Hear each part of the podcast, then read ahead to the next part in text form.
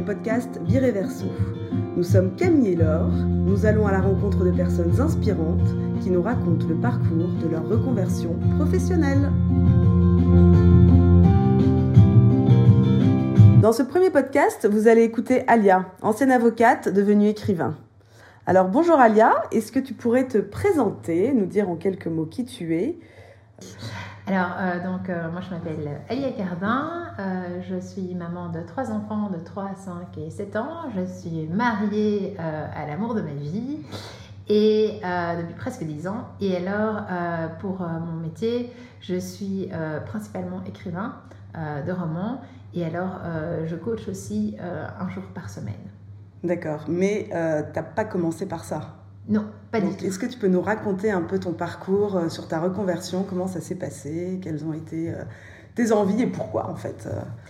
alors, en fait, moi j'étais dans une famille, je crois qu'on peut qualifier plus d'intellectuels, et donc on attendait de moi, j'avais un cerveau qui fonctionnait bien déjà en primaire et, et, en secondaire, donc je crois que, enfin moi en tout cas j'avais perçu l'attente d'avoir un diplôme, pour moi c'était logique de faire des études universitaires, etc. Et donc, euh, je me suis engagée un peu, euh, pas tellement par choix, mais parce que, euh, voilà, suite à une discussion assez courte, en fait, je crois que mon avenir a été décidé dans une discussion de 10 minutes à table le soir, après avoir reçu mon diplôme de mes secondaires. Et donc, j'ai choisi, enfin, plus ou moins choisi, le droit. Et donc, j'ai commencé les études de droit. que je trouve intéressante parce que en fait j'aime bien apprendre dans la vie donc, donc voilà ça, ça m'intéressait sans plus euh, et puis arrivé, je crois, en deuxième secondaire, euh, en deuxième euh, licence, donc en quatrième année de 3, mhm. j'ai j'ai eu envie d'apprendre encore plus. Et donc j'ai commencé des études de Sciences Po. J'ai demandé l'autorisation au, recteur de l'université parce qu'il faut demander une autorisation spéciale, le pouvoir étudier en même temps Sciences Po et droit. Et donc pendant la deuxième année de droit, j'ai fait presque les quatre ans de Sciences Po. Donc j'ai fait 3 4 années et demie d'université en une. On va être exclu d'université parce qu'on ne peut pas rater deux années. Euh, je ne sais plus comment ça fonctionnait, mais je sais que c'était un petit peu un défi que je m'étais lancé. Euh, mais voilà, donc ça s'est fait. Euh, et j'ai fait après ma, troisième, ma dernière année de droit en partant en Erasmus à Madrid. Et j'ai terminé Sciences Po et mon master. Et puis après, j'ai fait euh, des études complémentaires, un master euh, en droit européen et puis j'ai fait un autre master en droit de l'homme. Donc en gros, j'aime apprendre. Euh, je ne sais pas combien d'universités ça totalise, mais voilà. Et en fait, je ne me suis pas vraiment posé de questions à la sortie de l'UNIF sur ce que j'allais faire comme métier parce que j'ai un professeur d'université qui m'a appelé, qui m'a proposé d'être attaché parlementaire, donc c'est-à-dire un peu. créer les lois, enfin, mm. évidemment en accord avec les visées politiques.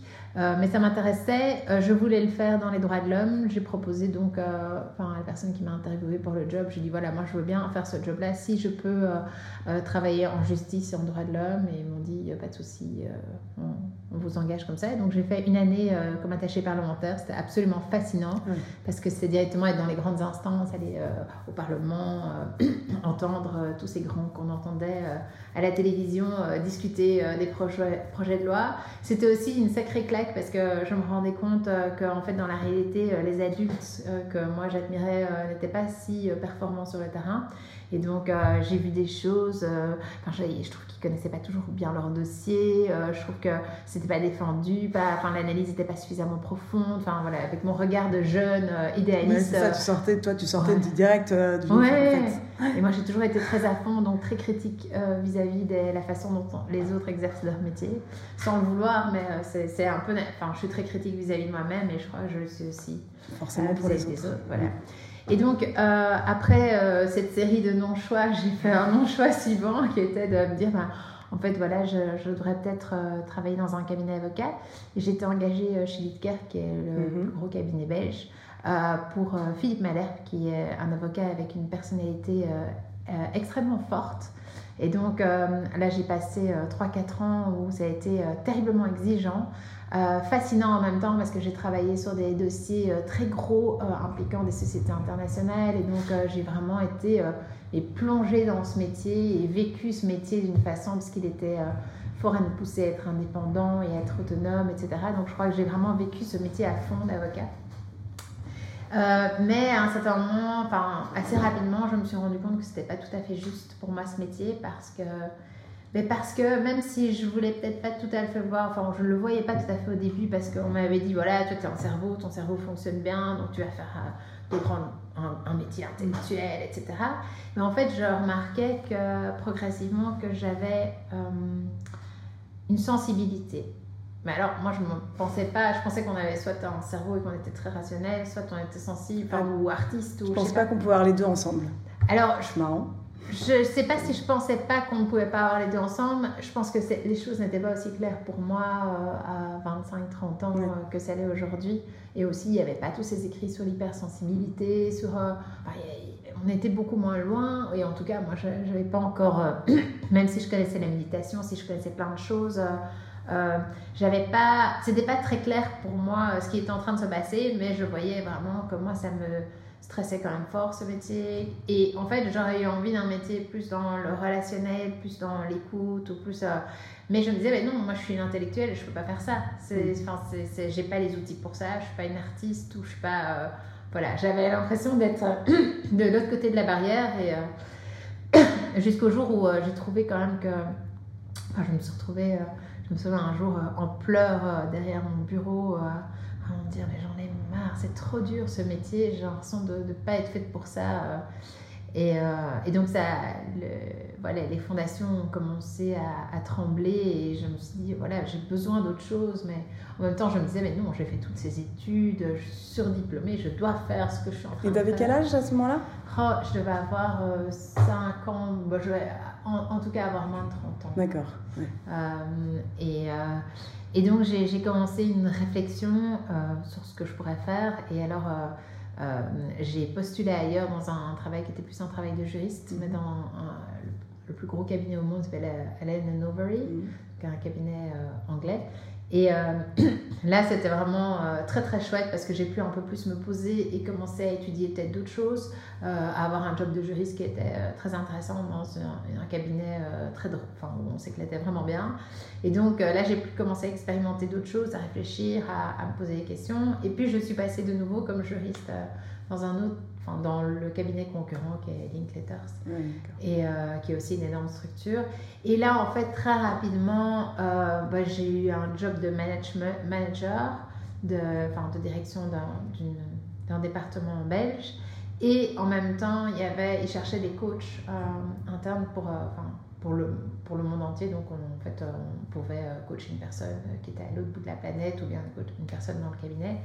Et, euh, et moi, j'étais fort attirée par ça, donc j'étais formée à Londres. Euh, et ce qui était chouette, c'est que le, managing partner donc, euh, du, cabinet à l'époque était fort orienté coaching. Et donc en Belgique, il m'a vraiment soutenue pour que je crée. J'avais une, petite salle où je pouvais aller coacher les, avocats ou les personnes du, des business services, on appelait ça ceux qui ne sont pas avocats mais qui, qui font tous les autres fonctions qui sont nécessaires pour un cabinet avocat. Et donc j'ai été en fait aidée à, être propulsée dans, Un peu malgré toi finalement alors. Mais j'avais très très fort envie, c'était un souhait profond et là j'avais une opportunité qui se dessinait euh, au sein d'un cabinet international et donc en fait euh, rapidement euh, tout le monde a voulu se faire coacher et c'était plus qu'un mi-temps donc j'avais en même temps mon job de cadre et, et voilà j'ai continué à évoluer avec ce job de coach un, à l'intérieur de Linklaters et en même temps j'ai monté les échelons euh, et j'étais promue euh, boss dans un département mondial etc enfin bref euh,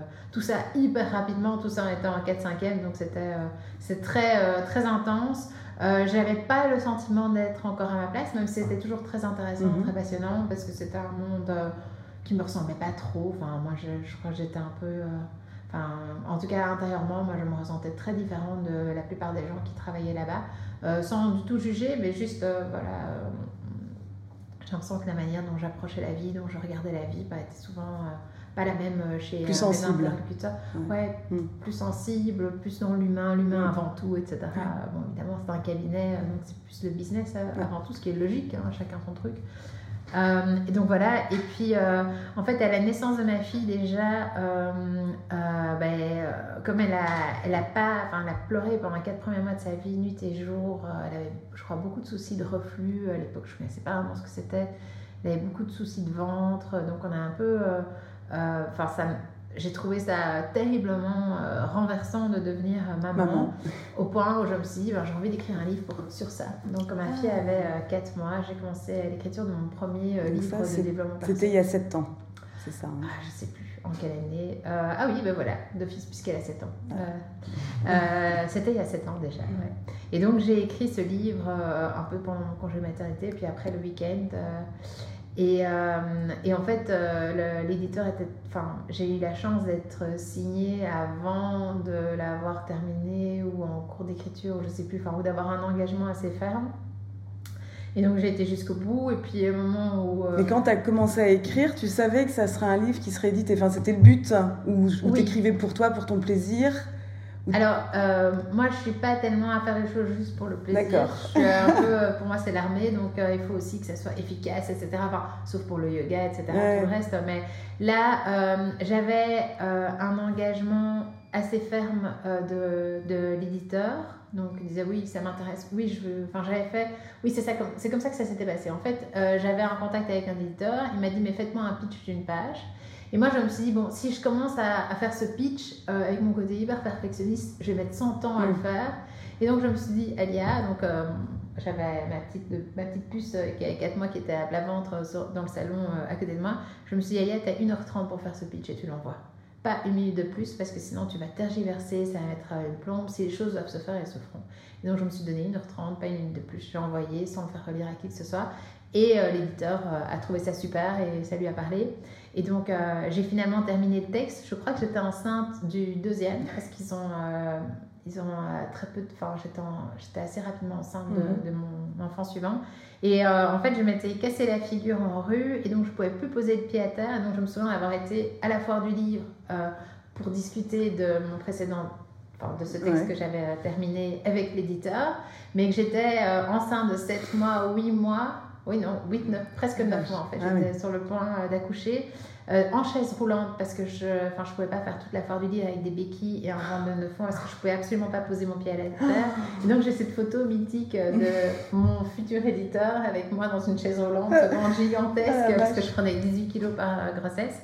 Et donc là, à cette, je me souviens très bien que lors de ma discussion avec l'éditeur, moi j'avais discuté de textes que j'avais fait pour voir s'il avait aimé. Et en fait, il m'a pas dit s'il avait aimé ou pas. Il m'a dit directement Bon, alors pour le deuxième livre, on va faire ceci, c'est ça. Et donc, j'ai compris que bon, il avait aimé le premier bah puisqu'on passait au deuxième. Et donc, euh, j'ai écrit directement le deuxième qui était un petit livre sur euh, la digital detox, donc ça a été assez vite. Et euh, j'ai accouché donc un mois plus tard de mon fils. Et donc, ça, oui, pendant ces 15 premiers jours de vie que j'ai écrit, c'est un, petit, des petits livres illustrés, donc ça va assez vite. Euh, et donc, euh, après ça, euh, je devais re-rentrer chez Inklater. C'est finalement, je ne suis jamais retournée. je m'étais dit, voilà, que j'aimerais bien, j'avais déjà développé le coaching à côté, que j'aimerais bien juste faire le coaching et l'écriture, mais il fallait que ça soit, enfin moi je suis quelqu'un qui je suis très passionnée, mais j'aime bien aussi la sécurité. J'aime pas faire des choix comme ça en l'air. Mm. Et donc, j'avais mis de l'argent de côté en me disant voilà, je me lance en tant que coach seulement. Mais si ça marche pas, ben voilà, j'ai 10 mois pour me remettre. Enfin, j'ai 10 mois de salaire que j'ai mis de côté. Pas un salaire énorme, très différent du salaire que je percevais d'ailleurs chez mm. Linklaters. Mais comme ça, je peux me retourner, quoi. Mm. Et euh, je peux avoir le luxe d'avoir un, un, an pour me lancer et créer cette clientèle, euh, enfin, la compléter parce que j'en avais déjà. Euh, et donc, euh, donc voilà, je, je suis euh, jamais revenue chez eux. Voilà, j'ai laissé un salaire vraiment très très important derrière moi. Et ben ça, ça a été quelque chose de fort aussi pour mes coachings, d'expérimenter ça, parce que c'est un témoignage que j'entends souvent, c'est que quand on choisit quelque chose de juste pour soi, on peut vraiment laisser un paquet d'argent derrière soi. En fait, moi en tout cas personnellement, il n'y a pas une seule ou un dixième seconde où j'ai regretté mon choix. Mm. C'était, et c'est dingue parce que franchement, euh, je crois qu'on n'est pas parti en vacances pendant deux ans. Euh, enfin, c'est pas que c'est pas que ça a été euh, super simple financièrement. Je, gagnais beaucoup moins, etc. Mais vraiment, ça n'a jamais été un regret. Et donc voilà. Et donc je me retrouvais coach et écrivain de livres de développement personnel à ce moment-là. Et puis en fait mon rêve profond, ça avait toujours été euh, d'écrire des romans, mais comme j'étais une intellectuelle, j'étais d'office pas une artiste, et, et en plus, euh, je savais rien créer. Enfin, j'avais eu l'impression que moi, c'était euh, comme ça que j'étais considérée, comme ça que je devais me considérer. Enfin, je sais pas par quelle équation, ce que j'ai entendu qui m'a fait penser ça, mais pour moi, c'était pas quelque chose qui était. La, la création appartenait à d'autres gens qui avaient des talents, des compétences que moi, j'avais pas. Et euh, jusqu'au jour où euh, mon mari m'a dit, mais euh, enfin si tu as envie d'écrire un roman, pourquoi est-ce que tu le fais pas? Et j'ai dit, bah, parce que c'est quand même six mois peut-être de, vie que moi je vais utiliser comme ça pour mon petit loisir d'écrire un roman et si c'est pas publié, etc. Et il m'a dit, bah, écoute, on va se l'offrir. Donc il m'a dit, voilà, commence à écrire et c'est pas si ça rapporte rien. Enfin, mon mari a mmh. toujours été très fort dans la confiance. Et c'est génial parce que. C'est super important, j'imagine, pour euh, pouvoir euh, se lancer. Euh, D'avoir un coach, un petit coach personnel qui. Oui, et pas avoir la pression. Il n'a pas la pression, ouais. Au niveau familial. Et, qui dit, bah, vas-y. vas-y, quoi. Il avait confiance en toi, en fait. Ouais. Ouais, et, mm. surtout, quand j'ai quitté Linkletter, c'était quand même renoncer à beaucoup d'argent. Enfin, il m'a toujours, elle a toujours été non. On fait les choix et en même temps, on avait une idée de la façon dont on voulait vivre la famille, qui était qu'on trouvait ça chouette, que moi j'ai un, travail plus flexible pour être présente pour les mm. enfants. Euh, ça n'a pas de prix. Hein. Ouais. Et, euh, et lui euh, trouvait que c'était bien, alors que lui, ben, soit celui qui assume plus financièrement, mm. euh, on se disait qu'on pouvait, ben, qu'on adapterait nos dépenses en fonction de ce qu'on gagnait. voilà. et, que, et que ça, c'était ce qui avait vraiment de la valeur, quoi, d'avoir le temps, et, et d'avoir euh, la possibilité chacun de se réaliser à fond dans notre travail quoi, et qu'on allait voir si ça marchait. Donc je me suis lancée dans ce premier roman et ça c'était chouette aussi parce que euh, j'avais à, l'occasion de dédicace à la voir du livre, j'avais vu un mur de, couverture de romans que j'aimais bien. Donc j'avais demandé au distributeur, tiens, c'est quelle maison d'édition, est-ce que tu connais, etc. Et donc il m'avait donné les contacts de l'éditrice. Et euh, alors que j'avais écrit 20 pages, elle, enfin, elle m'a dit voilà, si tu écris quelque chose un jour, contacte-moi, etc. Enfin, je, l'avais, je lui avais dit avant, voilà, je vais sans doute euh, vouloir écrire un roman. Euh, et elle m'a dit mais très bien, contacte-moi. Donc c'était une maison d'édition parisienne, Charleston, qui a été mhm. aujourd'hui rachetée par Albin Michel. Et, et, donc le jour où j'avais écrit 20 pages, je l'ai appelée et elle m'a dit mais très bien, envoie-les-moi par email. Et moi, euh, comme je suis toujours un, un extraterrestre qui fait jamais rien comme tout le monde, je dis bah non, euh, c'est un très bon pitch de départ. Je ne vais pas envoyer ça par email à des gens que je ne connais pas. Euh, je donnais une conférence à Paris à ce moment-là, je ne sais plus sur quel thème. Je peux vous rencontrer sur une terrasse si vous n'hésitez pas, je le moi. Ça, euh, pendant plusieurs années après, elle en a parlé. elle m'a dit, euh, franchement, ce spécimen, non, mais là, je jamais fait quoi. Donc voilà, maintenant, je, je, connais mieux le monde de l'édition. Je sais que, ça, voilà, que c'était complètement barge. C'est pas comme ça que ça marchait. Voilà, et donc on s'est, euh, on s'est rencontrés. Elle a lu devant moi le, le, texte.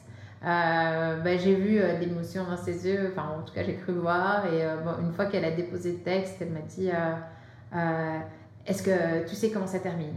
Et moi, euh, ben, j'avais aucune idée, mais il fallait bluffer. Donc j'ai dit oui, je t'aime. Genre j'ai la fin, j'ai déjà la fin dans, la, tête. Je sais tout, tout est sous contrôle, il n'y a pas de souci. Puis elle m'a dit, mais alors euh, dis-moi. J'ai dit non, pas tant qu'on n'a pas signé.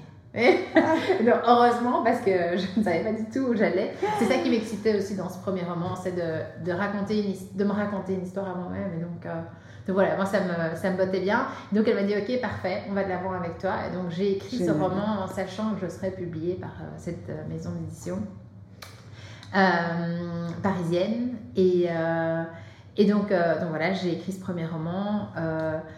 C'est alors là j'ai eu, je crois que aussi dans la vie la chance est un facteur très important. Mm. Donc j'ai publié ce premier roman qui au début se vendait bien, mais pas extrêmement bien, mais se vendait déjà, je crois, oui, en fait, j'étais déjà au niveau d'un best-seller. Euh, ah oui.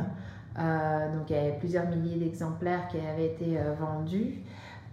et puis, en fait, lorsque la vie du roman allait s'éteindre parce que voilà après un an bah, les libraires ne le proposent plus vraiment sauf que bon j'avais un peu soutien des libraires belges. Il est arrivé quelque chose de génial c'est que les librairies club donc je crois qu'ils sont 20 à 30 magasins ou 40 magasins en Belgique je sais plus ont mis au point un prix des lecteurs. Et donc on sélectionnait un jury Et par hasard, alors euh, c'était leur toute première édition, il y avait cinq auteurs masculins et il y avait moi euh, comme auteur féminine. Euh, je dis ça parce que je, je me dis que ça a peut-être pesé dans la balance, parce qu'en en fait le prix devait être remis, le, jour de la journée de la femme, enfin de la journée internationale des droits de la femme, pardon. et donc voilà, en fait, quand moi j'ai reçu que j'étais voilà, sélectionnée dans ces six et que j'avais cette visibilité nouvelle, etc., ben, en fait, moi, ça a été une énorme joie et c'est comme si j'avais eu le prix, en fait, euh, parce que ça m'a vraiment euh, nourri, etc. Et donc, je me suis dit, c'est vraiment fabuleux. Je l'aurais certainement pas parce qu'il y avait euh, un auteur Gallimard dans l'eau, il y avait plein d'auteurs que je me disais, voilà, certainement, ils ont fait du bien meilleur travail que moi. Mais moi, ça a été vraiment une joie profonde. Vraiment, j'ai célébré pendant des jours et des jours sélection, comme si c'était la gloire. Et donc, ça, c'était chouette parce que, c'était vraiment un retour, etc. Et puis alors, euh, il est arrivé euh, un jour un email dans ma boîte email et je me souviendrai toujours, j'étais assise dans le salon et j'avais euh, une de mes meilleures, enfin, ma meilleure amie au téléphone. Et alors, je lis votre roman est lauréat du prix ah. Et là, je dis lauréat, ça veut dire quoi? Ça peut pas, ça peut pas vouloir dire que c'est le que j'ai gagné, donc je vais aller voir la définition. Sans doute que je me rappelle pas bien la définition du mot lauréat. C'était tellement impossible pour moi que je l'ai que je n'arrivais même pas à comprendre le sens de la phrase. Et donc voilà, là j'ai su que je l'avais euh, reçu. Et ça m'a vraiment, euh, enfin, euh, pour moi, ça m'a propulsé dans ma carrière parce que de un, en fait, les magasins club ont décidé de l'offrir à la soirée de, leurs employés, aux 300 employés club, d'offrir mon ah, roman. Donc, quand même, qui est super mise en valeur. Mmh. Et puis alors, ils m'ont offert 3000 euros, je trouve c'est pas rien pour la vie d'un écrivain, pour me soutenir, etc. Mais surtout, ils ont mis euh, super fort mon roman en valeur. Ce qui fait que pendant cette semaines d'affilée, j'étais en sixième place des ventes, complètement artificiel, devant Stephen King, qui à l'époque venait de sortir. Pendant six semaines, j'étais là, mais c'est complètement ah. dingue. Et donc, ça m'a vraiment. Euh, ça a vraiment boosté ma carrière, mais aussi, ça, je crois que c'était une reconnaissance qui m'a nourrie. Et je me suis dit, voilà, euh, peut-être que je peux faire un deuxième roman. Ce que j'ai fait donc, et euh, avec beaucoup de plaisir, euh, sur un sujet qui, euh, qui touchait assez fort, qui était tout le sujet de la procréation médicalement assistée. Et j'ai écrit ce deuxième roman où vraiment il y a eu un engouement de la presse belge, qui était vraiment un coup de cœur de la presse belge. En France, ben, en fait, c'était le moment où tous discutaient au niveau législatif sur ce point-là. Et la presse n'osait presque pas en parler, enfin, en tout cas, mettre en valeur un, un roman comme ça. Donc j'ai eu zéro presse. Mais par contre, les blogueurs ont commencé à émerger, c'était euh, Insta, Facebook, etc. Et donc, ils en ont énormément parlé. Donc, de nouveau, ça a été un best-seller. Et donc, j'ai écrit le troisième.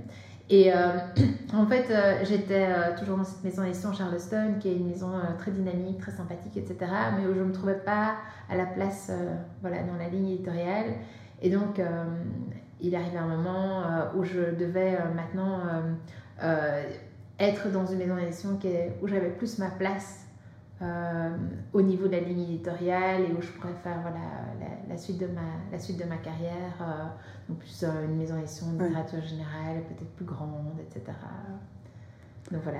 Mais c'est incroyable. En fait, malgré toi, finalement, tu es un peu devenu coach, malgré toi, enfin, et, écrivain aussi, finalement. Enfin, ton parcours est quand même assez. en fait, je voulais très fort être coach et être écrivain, mais il a fallu le soutien de l'univers ou mon mari ou enfin j'ai eu beaucoup d'éléments de change je trouve sur mon parcours euh, oui parce qu'à côté de ça le coaching s'est développé j'ai fait des conférences etc j'en ai moins parlé parce que j'étais plus sur le fil de l'écriture. Mais euh, donc euh, parce que t'as pas dû refaire de formation en plus ou alors j'adore apprendre. Moi j'ai encore suivi d'autres formations en coaching et tout type de formation et, et alors j'ai énormément lu parce que parfois j'aime mieux euh, ce mode d'apprentissage-là. Mm. Euh, parce que en tant qu'hypersensible, enfin, je, je trouve qu'on capte vite les gens et si j'ai euh, pour moi quelqu'un qui m'enseigne des choses mais qui les incarne pas, ça pose vite problème. Alors je, j'ai du mal à me concentrer, j'ai du mal à écouter, donc je me dis avec les livres c'est mm. voilà, c'est souvent plus juste pour moi comme forme d'enseignement. Et donc voilà. Et donc aujourd'hui euh, voilà, cette semaine, je signe mes contrats ben, pour les romans 4 et 5. Et alors, ça, c'est une vraie chance avec une très très belle maison d'édition, une très euh, grosse maison d'édition avec une équipe génialissime. Enfin, je les ai rencontrés déjà deux fois à Paris. Et euh, vraiment, ils incarnent toutes les valeurs que j'adore au niveau de l'humain, au niveau de la sensibilité, de la gentillesse, du cœur. Et, et, ils ont proposé spontanément de me signer directement le cinquième pour que je sois payée à l'avance pendant deux ans pour écrire. Et, euh, et donc voilà, ça c'est, euh, c'est vraiment. Euh, c'est chouette parce que finalement, euh, je veux peut-être. Enfin, j'ai fait que des choix de cœur, mais en fait, je vais me retrouver peut-être sans doute dans une situation tout doucement financière qui va ressembler euh, à celle que tu avais. au moment où je faisais des choix très. très mm. Enfin, où je faisais des choix, mais qui étaient plus raisonnables, etc. Mais il a fallu. Enfin, je veux dire, j'ai j'ai vraiment travaillé pendant des années pour, pour arriver à ce stade aujourd'hui. Et enfin, il a fallu toujours ça, c'est vrai que c'est quelque chose où euh, enfin, on ne se rend pas toujours compte. Euh, euh, moi, j'adore écrire, etc. Mais il a fallu vraiment garder confiance et garder une ténacité et, et, tenter sa chance plusieurs fois. Pas se laisser abattre par des noms, par des échecs ou par, ou, ou, par des critiques éventuelles, mais se dire à chaque fois je m'améliore, je travaille, je m'y remets, je me concentre sur les accomplissements. C'est aussi pas facile quand on est mm. entrepreneur, je crois, parce qu'on est fort focus sur tout ce qu'il y a à faire, sur tout mm-hmm. ce qu'il y a à accomplir. Et, euh, et donc, euh, donc voilà, là j'arrive à un moment de ma vie de rêveuse où mon rêve euh, existe vraiment et, et, devient raisonnable. Enfin, c'est sans doute le meilleur job pour moi à avoir raisonnablement aussi, c'est d'écrire. Euh, tout en continuant le coaching parce que j'adore euh, mm. j'adore accompagner des, des, autres personnes vers leur rêve. Je trouve ça super intéressant, super fascinant. Euh. Et tu fais du coaching à distance, c'est ça? Par uniquement parce que j'ai beaucoup de clients hors de la Belgique. Et, et aussi parce que j'avais plus le temps d'avoir un cabinet mm. à Bruxelles parce que j'habite enfin en fond de la campagne. Et sinon, je pouvais pas garder mon job de coach, je pouvais plus faire qu'écrire. Mm. et je trouvais que les deux étaient intéressants. Quoi. Les deux me permettent de m'épanouir. Eh ben, bravo, parce que franchement, c'est un super parcours. Et, euh, et donc, si tu as un conseil à donner à toutes ces personnes qui, justement, comme toi au début, te sentaient plus à ta place dans ton, euh, dans ton métier d'avocat? Mais moi, je ne je, je, sais pas si je suis la meilleure euh, conseillère si je, sur ce plan-là pour abandonner une situation confortable parce que je ne suis pas d'avis que c'est bien de délaisser une situation confortable. Mm-hmm. Mais pour moi, un rêve, la réalisation d'un rêve, c'est une situation confortable aussi. Donc, je trouve que pour pouvoir délaisser une situation euh, qui nous est confortable aujourd'hui, on en crée une autre. Et donc, étant très sécuritaire, bah, d'abord, euh, je, intérieurement quel est mon vrai rêve et j'essaierai de voir si mes compétences, euh, mon contexte bah, sont appropriés pour me lancer dans ce rêve-là. Mmh. je mettrai de l'argent de côté aussi pour, euh, parce que je pense qu'un cerveau sous stress, c'est un cerveau qui fonctionne pas bien. Et donc, si on doit penser à comment je mets du pain sur ma table ou si, euh, euh ben voilà, si j'ai pas ce client-là, je ne mangerai pas, euh, ça c'est pas une manière enfin, gérable pour moi sur le long terme de s'expérimenter en tant que, enfin, de, de, se construire en tant qu'entrepreneur. Donc, je penserai à l'aspect sécuritaire, le deuxième aspect à l'aspect passion. Donc, euh, être vraiment convaincu qu'intérieurement, ça nous correspond, pas juste euh, un truc où on se dit que ben, ça va faire bien ou euh, où, on est fort orienté sur le regard des autres ou ce qu'on devrait faire, mais vraiment essayer d'aller explorer en soi ce qui nous passionne pour pouvoir tenir sur la longueur, pour pouvoir avoir l'énergie, pour que ça soit chouette parfois de s'y mettre le soir ou mm. le week-end pour travailler. C'est pas spécialement recommandé, hein, mais voilà, parfois c'est nécessaire. Euh, et le troisième point, euh, moi je trouve ce qui m'a le plus aidé dans les moments où ça a été euh, exigeant au niveau stress ou au niveau, voilà, qu'il fallait persévérer dans quelque chose de pas simple. Par exemple, voilà, soumettre mes textes, mon texte pour, enfin, auprès de nouvelle maison d'édition, c'était quelque chose, voilà, ça me, ça me faisait peur, etc. Et je trouve que ce qui m'a vraiment nourri là-dedans, c'est d'essayer chaque fois que le stress augmente ou qu'on on perd un peu l'espoir, de, de, me dire, ok, là, euh, cette situation, c'est bien parce que, ou des gratitudes par rapport à moi-même ou par rapport au monde. Parce que je crois que quand on est dans le désespoir et dans. C'est pas qu'il faut penser positif et tous ces trucs-là, moi je suis assez contre, mais quand on est dans le désespoir ou dans, dans le fait que c'est dur ou que ça demande beaucoup d'efforts, que c'est plus long que ce qu'on voulait, qu'il faut plus de patience, etc., euh, le fait d'être dans les gratitudes nous redonne du pouvoir en fait. Parce que ça nous fait réaliser qu'en fait on dispose déjà plein de choses. Mhm. Ok, on n'a peut-être pas encore ça et ça qu'on voudrait. Ok, on est encore dans des discussions alors qu'on voudrait euh, déjà avoir signé un contrat ou quoi. Mais on est dans des discussions, on a des interlocuteurs, on a des gens qui euh, voilà, veulent travailler avec nous. et, et, je trouve que se remettre dans le pouvoir, nous donne une émotion complètement différente qui alors va générer d'autres actions. Parce que si je suis complètement désespérée dans mon fauteuil à me dire, voilà, ça va jamais marcher, etc. Hein. Ou si je me dis, ben, c'est en train de marcher, c'est déjà en process parce que j'ai appuyé sur scène et j'ai envoyé mon texte, euh, parce que j'ai fait ça. On est plus dans une dynamique où alors là, euh, on, ben, déjà on passe une meilleure journée et, euh, et en plus, ce que, quand j'ai envoyé mon texte à, à donc, je sais pas, plus ou moins oui, maison d'édition et dans l'attente, parce qu'il faut souvent euh, quelques semaines avant d'avoir euh, une réaction, je me suis dit, ben voilà, qu'est-ce que c'est être un, grand écrivain ou un bon écrivain ou un écrivain talentueux?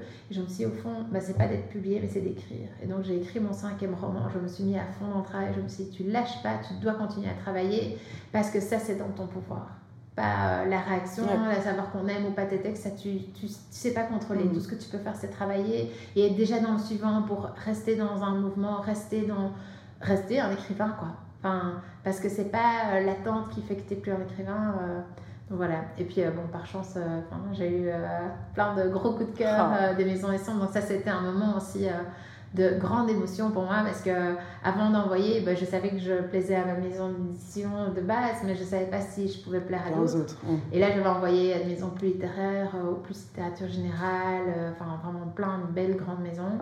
Et euh, d'avoir comme ça tous ces oui, d'avoir tous ces coups de cœur, ben, ça m'a. Euh, ça a été très touchant sur un plan plus profond parce que c'était mes textes, mais aussi que j'entendais que ce oui, c'était aussi sur ma personnalité. Mm. Et euh, enfin, quand on est hypersensible, je crois qu'on a souvent tendance à se dire, ben, je suis un peu, je réagis comme un extraterrestre, parce que je suis aussi valable que les autres, ou euh, je sais pas, enfin, il y a, y a, des questionnements au mm. niveau de est-ce que, est -ce que je suis acceptable tel que je suis, et euh, là, d'avoir comme ça cet engouement pour mon texte et pour ma personnalité, ben, en fait, ça c'est enfin j'ai pas encore vraiment digéré parce que c'était ces dernières semaines j'ai pas encore mesuré mais là en en parlant je, je, je, je, me rends compte combien c'est euh, c'est riche et, euh, et, en même temps, euh, il faut un moment pour intégrer. Enfin, J'écoutais un podcast là-dessus justement l'autre jour sur le fait de savoir, parce qu'en fait c'est très perturbant de monter d'un niveau, donc de recevoir tout ce bon. Il faut savoir aussi bah, gérer, ça. c'est aussi un apprentissage hein. de réaliser ses rêves mm. et de d'être heureux. Ça, ça, peut paraître complètement taré de dire ça, mais c'est le cas euh, comme tout, tout, beau progrès dans sa vie, quand on se marie, quand on a des enfants, etc. Il y a toujours une période de réajustement, de dire waouh, alors moi je peux recevoir tout ça, comment je fais pour recevoir tout ça? Est-ce que, enfin, voilà, oui, tu peux l'avoir, oui, tu es digne de ça. Et donc, euh, donc voilà, maintenant je, je suis dans cette, euh, dans cette nouvelle aventure de. Moi, de... t'arrêter en fait là, tu, ça y est, tu, tu vas être dans ton sixième bouquin, septième. oui, voilà. Mais, fait, je faisais un rythme d'un roman par an jusqu'à maintenant et donc ça, ça va rester. Euh, c'est énorme, non? Ouais, c'est vrai que en fait je fais euh, chaque fois sur des sujets qui me fascinent et donc euh, je suis, j'ai un côté très autiste et donc j'adore apprendre, j'interview sur ce sujet et du coup l'écriture va assez vite parce que c'est des sujets qui me prennent quoi, qui me touchent profondément et du coup c'est vrai que l'écriture va assez vite. ouais. Eh ben super, ben merci beaucoup Alia et puis ben bonne signature cette semaine du coup alors. Merci beaucoup. Retrouvez tous nos podcasts sur notre site internet www.bireverso.com.